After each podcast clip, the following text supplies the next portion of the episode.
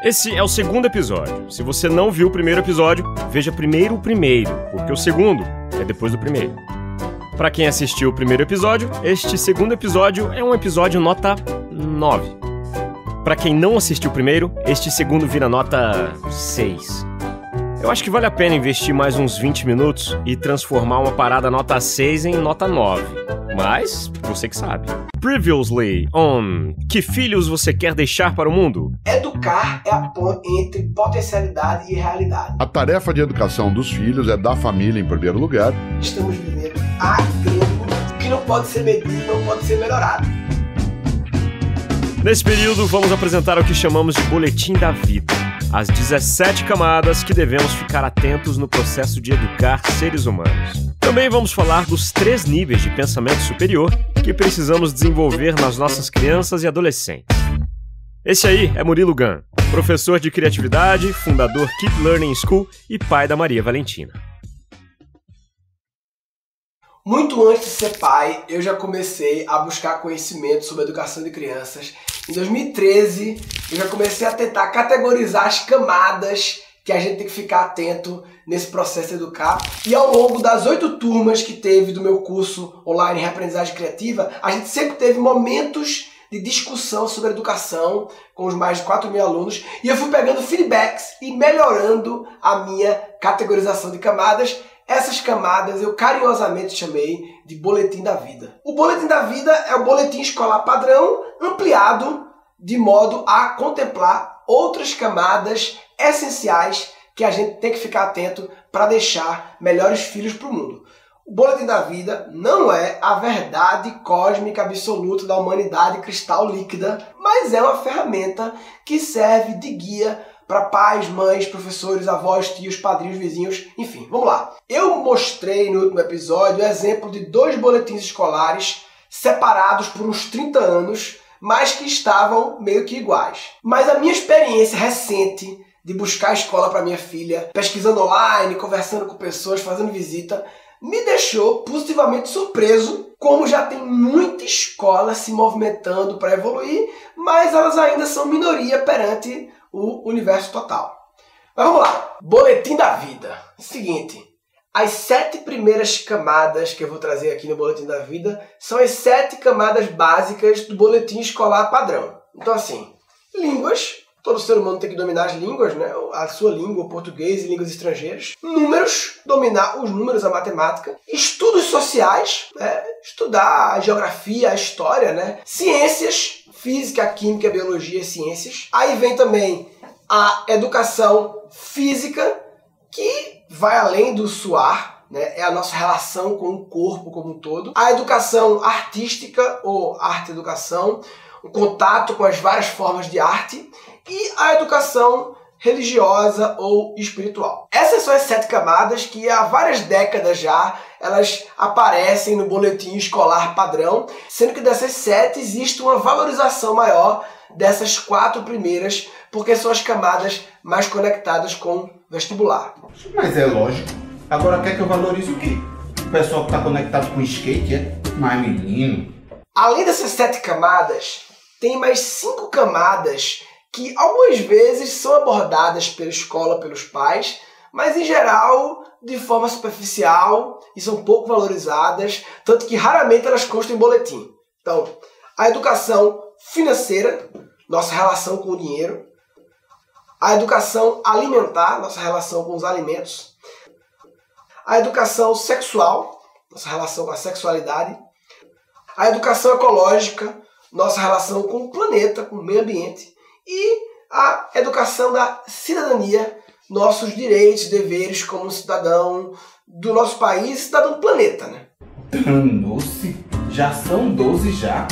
Eu não tenho tempo de dar conta disso tudo, não. Já são 12, mas lembrando que a gente não precisa ser perfeito em todas as camadas. O importante é a gente estar tá atento a todas elas e sempre buscando evoluir. Um pedacinho melhor todo mês já é lindo. E tem outras cinco camadas que eu chamo de habilidades do futuro, que foi a primeira série original da Keep Learning School em 2015. Eu tinha acabado de voltar na Singularity e eu juntei essa minha experiência de futurismo com a teoria das múltiplas inteligências de Gardner, com o paper de Oxford, com a minha visão Juntei tudo isso e a gente chegou nas cinco habilidades do futuro. Primeira, inteligência intrapessoal, autoconhecimento, autocontrole, gestão das emoções, relacionamento consigo mesmo. Né? Inteligência interpessoal, relacionamento com as outras pessoas. Aí envolve empatia, liderança, feedback, escutativa. Inteligência interartificial, relacionamento com a máquina, com a inteligência artificial. Essa camada ela era chamada de informática na minha época da escola, porque na época a interação com a máquina se limitava a usar o Windows, né? Hoje em dia essa camada contempla robótica, programação e mais do que isso até é administrar de forma saudável e produtiva a nossa relação com a tecnologia, com a máquina. Inteligência criativa e inovadora, capacidade de dar soluções criativas para os problemas, para os desafios, fugir do padrão, abrir a mente, pensar diferente, fazer diferente, colocar em prática diferente e melhor, claro. Né? E a 17 camada, inteligência aprendedora, educadora, que é a capacidade de aprender a aprender e de aprender a educar. Nós estamos prontos para produzir filho, mas nós não nascemos prontos para educar filho. Por isso que a gente está aqui. Então vamos lá. Eis aqui as 17 camadas que contemplam o que a gente chamou de boletim da vida. Há cinco anos que eu venho categorizando isso aqui, recebendo feedbacks, melhorando. E as 17 camadas, por enquanto, são línguas, matemática, estudos sociais, ciências, educação física, educação artística, educação religiosa, educação financeira, educação alimentar, sexual, educação ecológica, cidadania, inteligência intrapessoal, interpessoal, interartificial, criativa e inovadora, aprendedora, educadora. É radioco, papai. O radioco, mamãe. É interessante que essas quatro primeiras camadas aqui elas têm claramente uma supervalorização porque são as principais camadas para passar no Enem e vestibulares da vida. E assim, o Enem é algo que tem valor claro. O problema é a supervalorização do Enem, principalmente por parte dos pais. Porque vale lembrar que a relação escola-pai é uma relação cliente-fornecedor. O pai é o cliente. Se é isso que o pai cliente valoriza, é isso que o fornecedor escola entrega. A grande questão é: estamos criando vestibulandos ou os futuros adultos da humanidade. Há mais de 17 anos eu escuto, seja nas interfaces que eu estabeleço com a escola ou no consultório, a mesma preocupação. É uma preocupação focada única e exclusivamente no Enem. É, na formação cognitiva da criança, como se ela só precisasse saber matemática, geografia e história para o resto da vida. E o pior, acaba que quando ela chega lá com os 16, 17 anos, ela passa a escolher uma profissão não pelas suas habilidades, mas sim pela nota melhor que ela tira na escola. Então, se eu vou melhor em matemática, hum, engenharia pode ser um bom curso. Se eu vou melhor em biologia, hum, medicina pode ser um bom curso. Eu nem preciso falar desses cursos sempre clichês que muito mais padronizam as crianças e as profissões do que realmente as abrem para um mundo de realização profissional e pessoal. E aí eu fico pensando o seguinte: seria legal que os adultos hoje olhassem ao seu redor, olhassem para dentro e pensassem o que está faltando mais. Você sente hoje mais falta de português, matemática, história, biologia, química, álgebra ou de criatividade, resiliência, controle emocional, aprender a processar feedbacks e a lidar com frustrações? Pois é, se a gente tivesse essa, vamos dizer assim, humildade de perceber o que realmente nos falta hoje, talvez a gente estivesse preocupado em preparar os nossos filhos de uma forma diferente para o futuro. Então é isso, Murilo. Infelizmente, essa extrema preocupação com as provas do tipo vestibular e Enem são o que mais eu escuto e vejo na prática acontecendo hoje em dia. Essas provas, elas são de fato a porta de entrada para o ensino superior mas ensino superior é diferente de vida. E eu estou falando do boletim da vida. No caminho para a vida adulta tem outras portas além do ensino superior. Olha que conversa sem futuro. E se a pessoa não fizer faculdade, vai fazer o quê? Hein? Vai fazer o quê? Veja bem, não estou dizendo para não fazer faculdade. Estou dizendo que nosso objetivo como pais não é preparar filhos apenas para o ensino superior, e sim para a vida.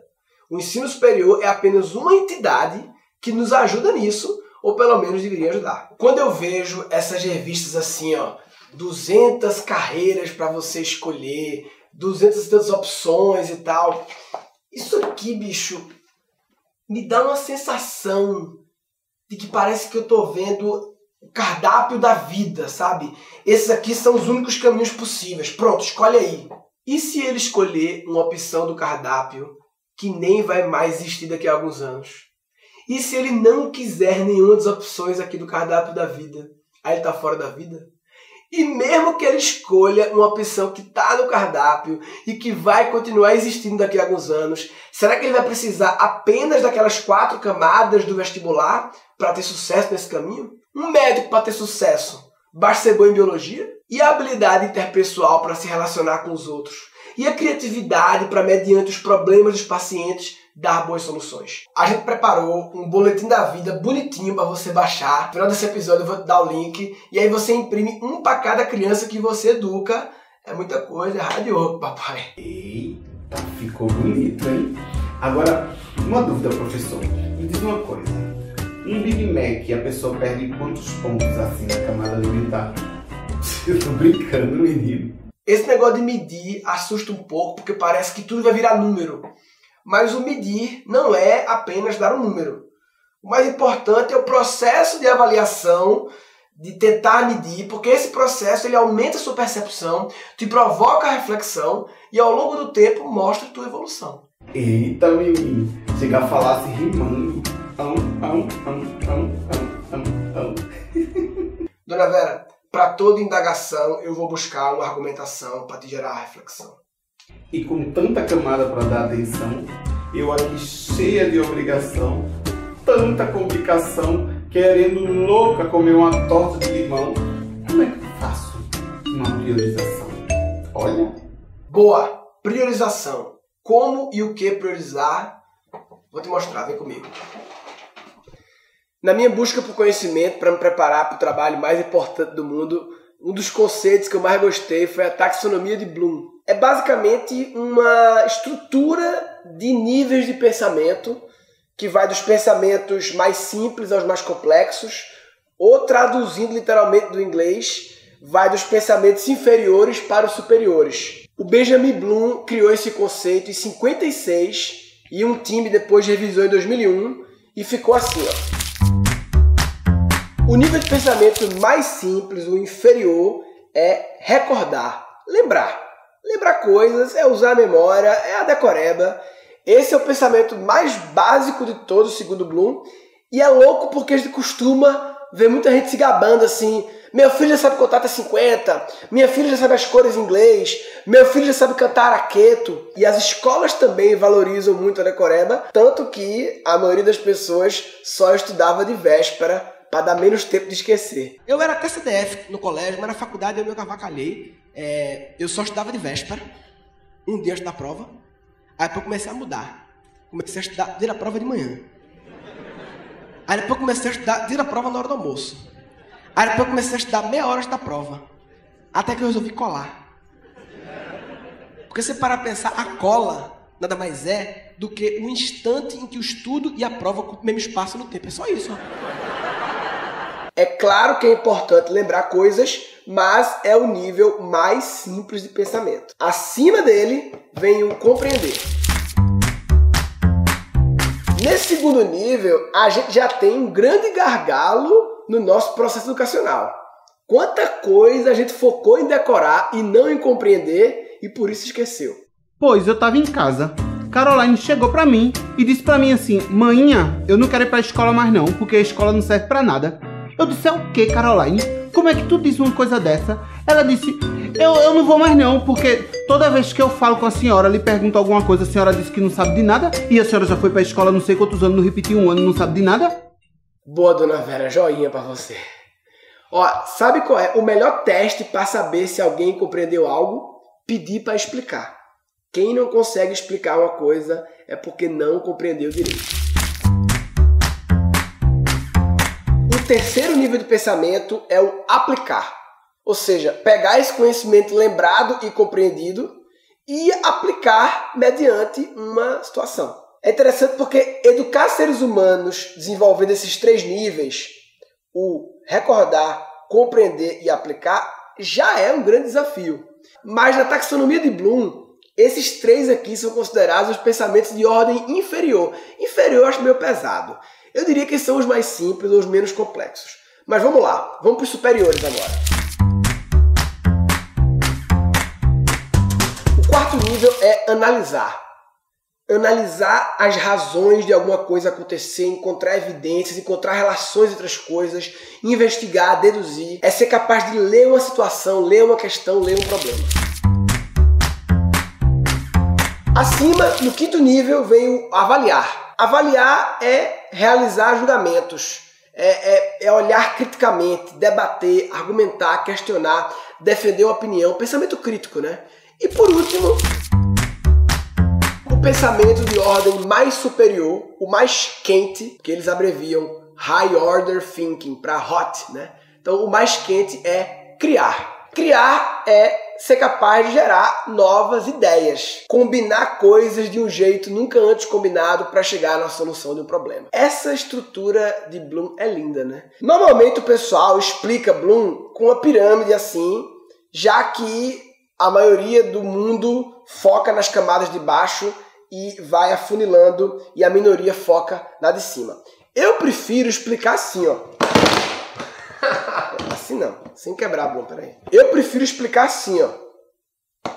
Lembrar, compreender, aplicar, analisar, avaliar e criar. A mais complexa, desafiadora e importante no topo aqui grandão. E sabe por que o Remember pequeno? Porque essa habilidade de lembrar coisas a gente tem um concorrente desleal. As máquinas, o software, a tecnologia, elas são incrivelmente incríveis em lembrar coisas. Não dá para competir com elas. Because the way we teach, the, the thing we taught, teach our kids are the things the past 200 years is knowledge based. And we cannot teach our kids to compete with machine who is smarter. We have to teach something unique. that is machine can never catch up with us. In this way, 30 years later, our kids have the chance. Desde que eu descobri essa taxonomia, essa classificação do Benjamin Bloom, isso virou meio que um, um checklist mental para mim, sabe? Sempre que eu tô assim brincando com a minha filha, eu passo esse checklist na minha cabeça, porque brincar para a criança é a grande situação de aprendizagem. E aí eu fico me perguntando, o quanto que essa brincadeira está demandando dela apenas lembrar ou também compreender, aplicar, analisar, avaliar, criar. É muito massa isso aqui, viu? Bloom é massa. Bloom é boom. Eita! Ele é babado, ele, viu?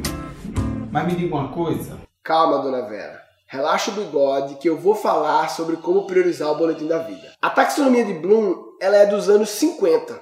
Foi revisada em 2001 mas 2001 já faz tempo, né? Anitta tinha 8 anos em 2001. Mais recentemente, em 2016, 15 anos depois da revisão de Bloom, o World Economic Forum fez um relatório. Quem não conhece, o World Economic Forum é uma das melhores fontes de conhecimento sobre o mundo e as mudanças. Eles fazem aquela reunião anual em Davos com os líderes mundiais, mas eles também produzem um monte de relatório, pesquisa, conteúdo, é muito massa. Enfim, eles fizeram um mega relatório sobre o futuro do trabalho. E aí eles chegaram nas 10 habilidades prioritárias. Na época do relatório, as 10 habilidades prioritárias eram solução complexa de problemas, coordenação com outras pessoas, gerenciamento de pessoas, pensamento crítico, negociação, controle de qualidade, orientação a serviço, julgamento e tomada de decisão, escuta ativa e criatividade. Mas aí eles projetaram para o futuro, para 2020, e eles viram que iam ter mudanças nessa ordem de habilidades. O novo ranking ficou em primeiro, solução complexa de problemas, segundo, pensamento crítico, terceiro, criatividade, quarto, gerenciamento de pessoas, quinto, coordenação com outras pessoas, sexto, inteligência emocional, sétimo, julgamento e tomar a decisão, oito, orientação a serviço, nove, negociação e dez, flexibilidade cognitiva. Vê que interessante os dois rankings. É, são quase as mesmas habilidades, só que elas meio que Trocaram de posição. Observe quem saiu do décimo lugar para o terceiro lugar. Criatividade, que é o criar o topo de Bloom. Inclusive, no relatório do World Economic Forum, eles destacaram isso. Tem lá a pergunta: que habilidades vão ter a maior mudança?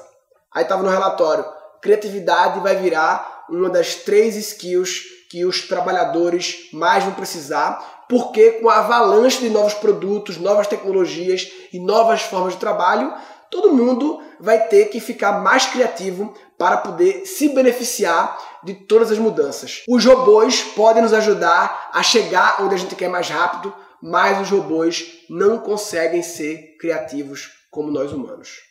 Tu é todo babão de criatividade, mas criatividade não é para todo mundo não, viu? Criatividade é um negócio que a pessoa já nasce com isso, é coisa para artista, para publicitário, para arquiteto, esse povo não é para gente comum feito eu não.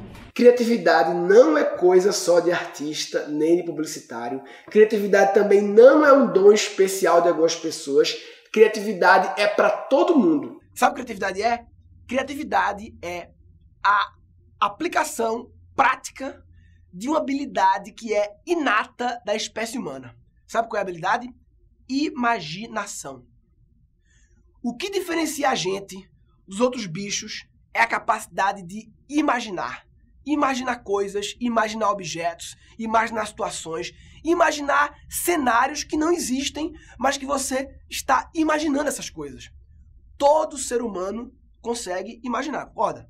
O cara pode ser pobre, pode ser rico, pode ser extremo analfabeto, pode ser um mega intelectual todo mundo consegue imaginar. E criatividade é a imaginação aplicada para resolver problemas. Quem é capaz de imaginar é capaz de ser criativo.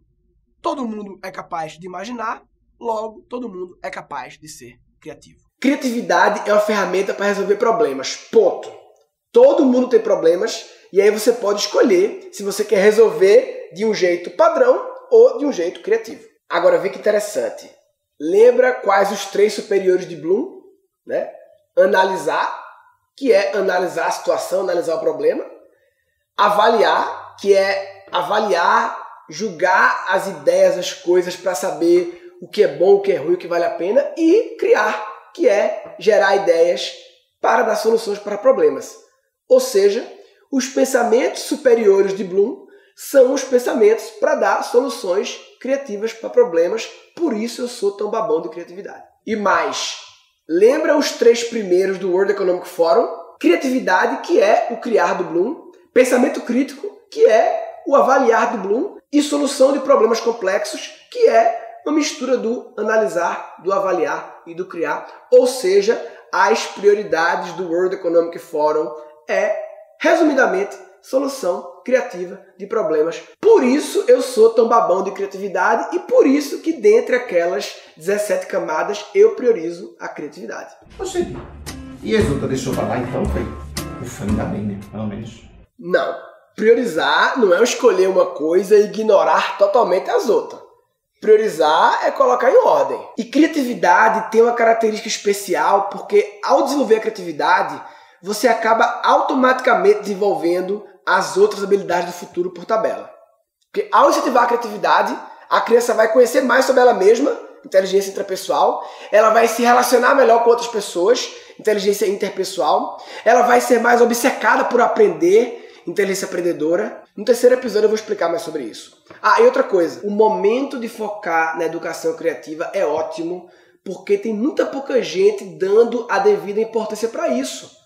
Apesar da gente já ter impactado milhares de pessoas com nossos cursos, é muito pouco para o tamanho do país. Então, quem estuda e desenvolve a criatividade se diferencia muito. E que tem filho mais velho, hein? Como é que faz? Esses meninos que já, já são grandes, criados, 15, 14 anos, hein?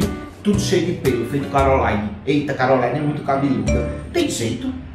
Meu filho tem 14 anos.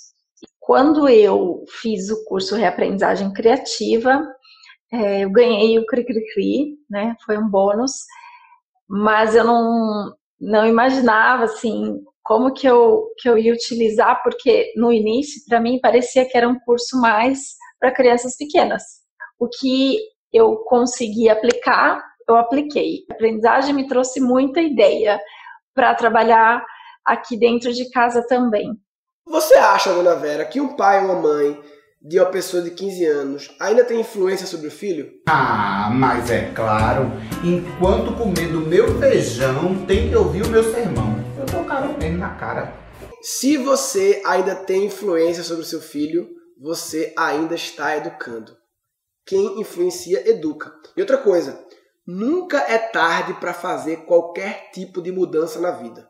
Eu digo isso porque no Reaprendizagem Criativa a gente já teve aluno com mais de 70 anos. Nós nascemos criativos, desaprendemos a ser criativos, mas podemos reaprender.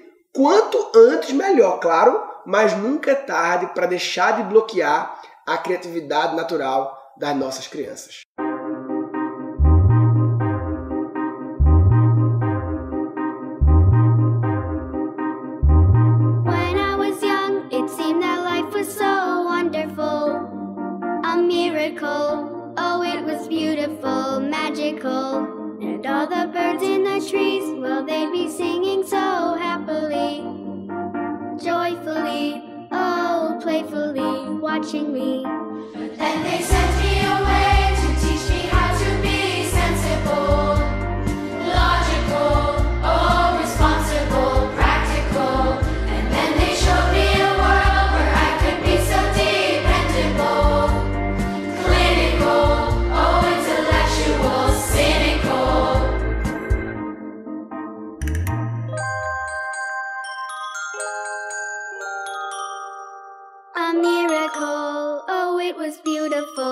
Magical.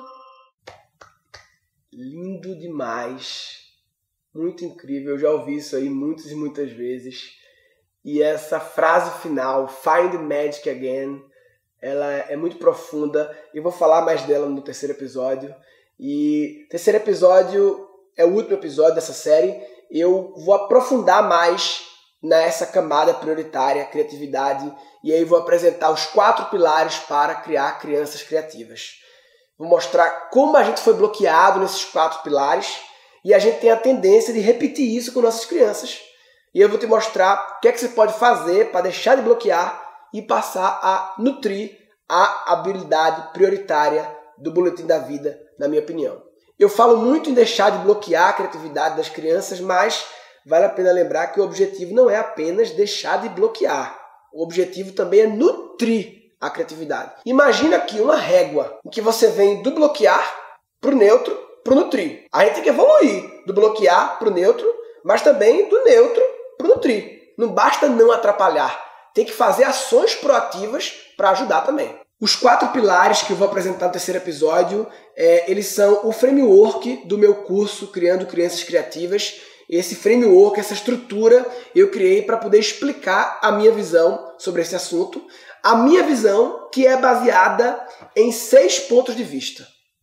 O eu criança, que tive a minha criatividade natural nutrida.